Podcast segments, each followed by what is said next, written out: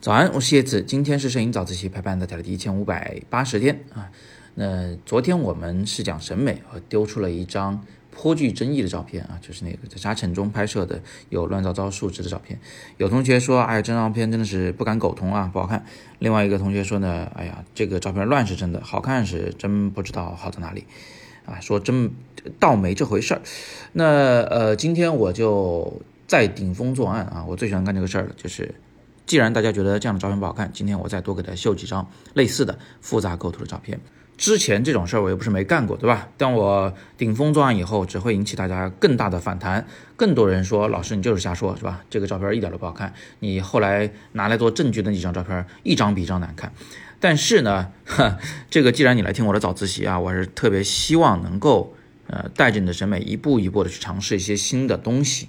不要老在自己的那个小圈子里打转转。我作为一个审美上的过来人，对吧？呃，我知道你们现在喜欢的什么样的照片，所以我是可以理解你们的。这也让我反思了一个问题，就是我到底要怎么讲这个东西，才能让普通大众一步一步去接受更复杂的和更多元的审美方法呢？今天我做一个简单尝试。今天周四，本来是应该点评照片啊，但是今天呢，我就不点评一张，我拿出一堆来，带着你慢慢看。这些照片呢，它是我在摄影的学习过程中的一些嗯变化，从第一张到最后一张，审美的差异的会发生很多的改变。那而且呢，这照片都是按时间顺序来排列的啊。我给你简单介绍一下。首先，二零一零年，就是十一年前，我曾经拍了这么一张照片，你可以看出来，这是一张大家都很喜欢的极简风格的一个呃躲在沾满水珠的玻璃背后的一个白色的瓷的莲花的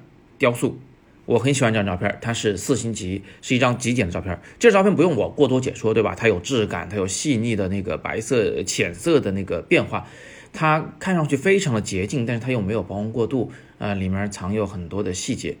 这个大家总应该是能够理解的。如果你不能理解的话，我这里再给你秀一张啊，是二零一三年我拍摄的一匹马在那个山坡顶上，然后背后有个大月亮啊，这个你总是喜欢的，对不对？这也是极简风格的照片。那嗯，其实呢，我在这个二零一二年的时候啊，拍了这么一张照片，就是那个大家见过很多很多次的，呃，印度的小女孩啊，在那个订婚舞会上跃跃欲试，准备进入舞池的照片。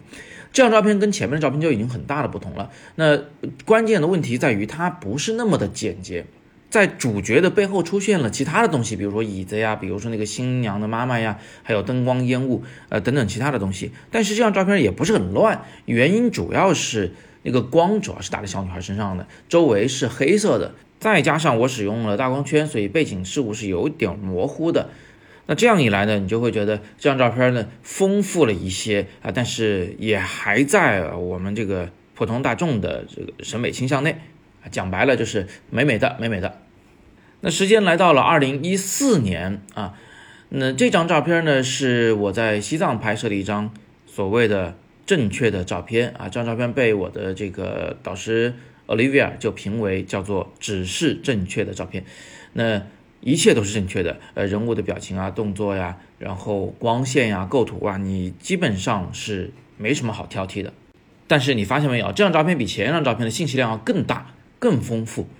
嗯，但是呢，他们都有一个共同特点，就是主角是完整的，而且主角呢是就是在近处，呃，在在镜头前方，呃，前面并没有更多东西的遮挡。如果你学摄影，这深入到一定程度啊，那你可能会喜欢这样的照片，就所谓的人文纪实类的照片。这说实话还不纪实啊，只是人文的照片，它里面确实是藏着一些比较丰富的摄影的技巧，而且。就是整个画面交代的故事背景呢是相对比较饱满的，画面中的事物比较多。再往后我就开始拍北漂这个项目了，拍了 Lily 是吧？拍了两年，然后呢也拍了呃这一位是叫做多多，他是住在一个只有几平米大的小房子里啊，推门就是床垫。我现在是坐在床垫的位置上，说实话我已经是靠在了对面的墙壁的那个位置，几乎是，然后再拍大门口的多多的脚。因为他是辞去工作来北京追求梦想嘛，所以他的生活条件当时是比较拮据的。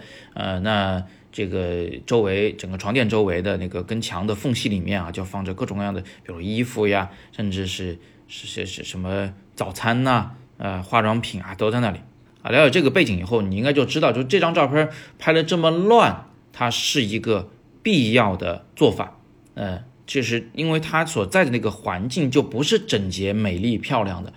有人说我可以把它拍的整洁、美丽、漂亮，我相信你有这个能力，但是问题是，你有这个必要吗？你应该这么去做吗？因为我们在讲述一个很生动的一个北漂的故事啊，但是如果你把它拍的太美，这个事儿就毁掉了。那这张照片是二零一七年的事情啊，你会发现它跟前面的照片是相比是越来越复杂啊，东西越来越多，甚至连相机我都不把它给拿平了拍了，都会稍微有点倾斜的。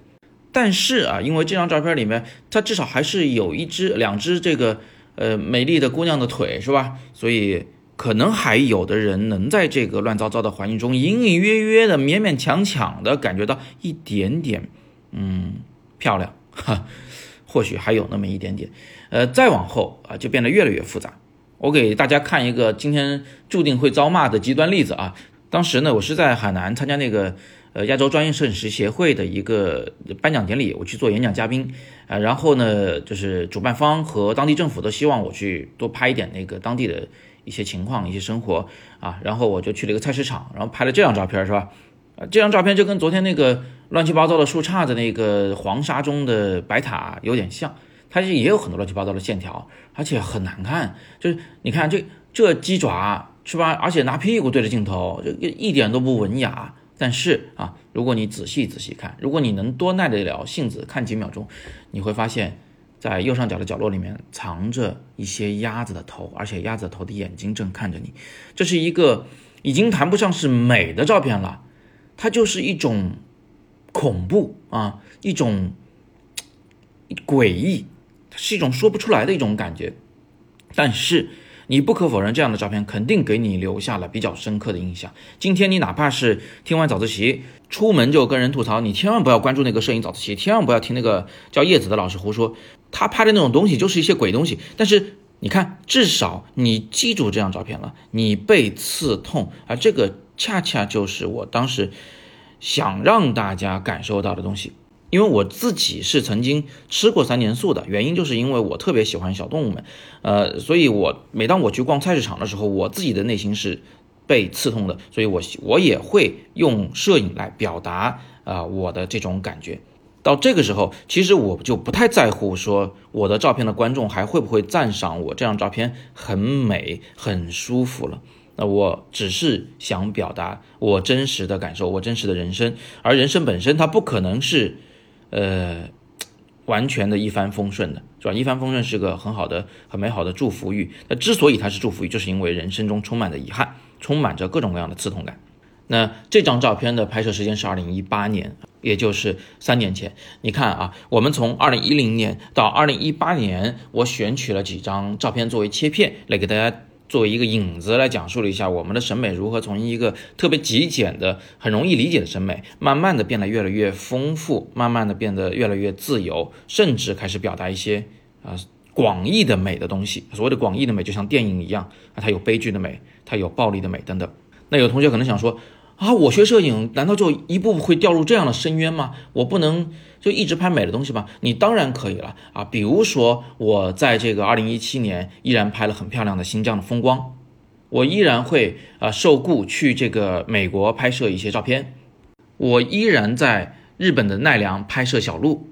二零一九年，我依然会给我的妻子拍摄非常唯美的小清新的照片。二零二零年，我在拍迷笛音乐节的时候，也依然有这么一张照片，是大家都能理解的那种热热闹闹的啊，典型的演出的画面。这也就是说，当我们的审美越来越丰富的时候，我们的选择其实是变多了。不是说你就以后只能拍那种所谓的广义审美的照片了，而是说你现在可以自由的选择你要拍哪一种风格的照片了，根据需要去选择拍摄手法。一旦你掌握了更加丰富的。构图方法啊，比如说加法构图啊，比如说故意在画面中留一些瑕疵，使它变得更加的真实啊，等等啊，这样的更高级的方法以后，你的拍摄的照片的那个感觉啊，真的会发生很大的变化。最后，我给大家看一张我自己非常喜欢的照片啊，这是二零一八年我在韩国给呃的一个朋友拍摄的啊，这张照片我很喜欢，他也很喜欢，还有很多网友也很喜欢，我把它呃印成了一个一米多大的照片给送他家去了。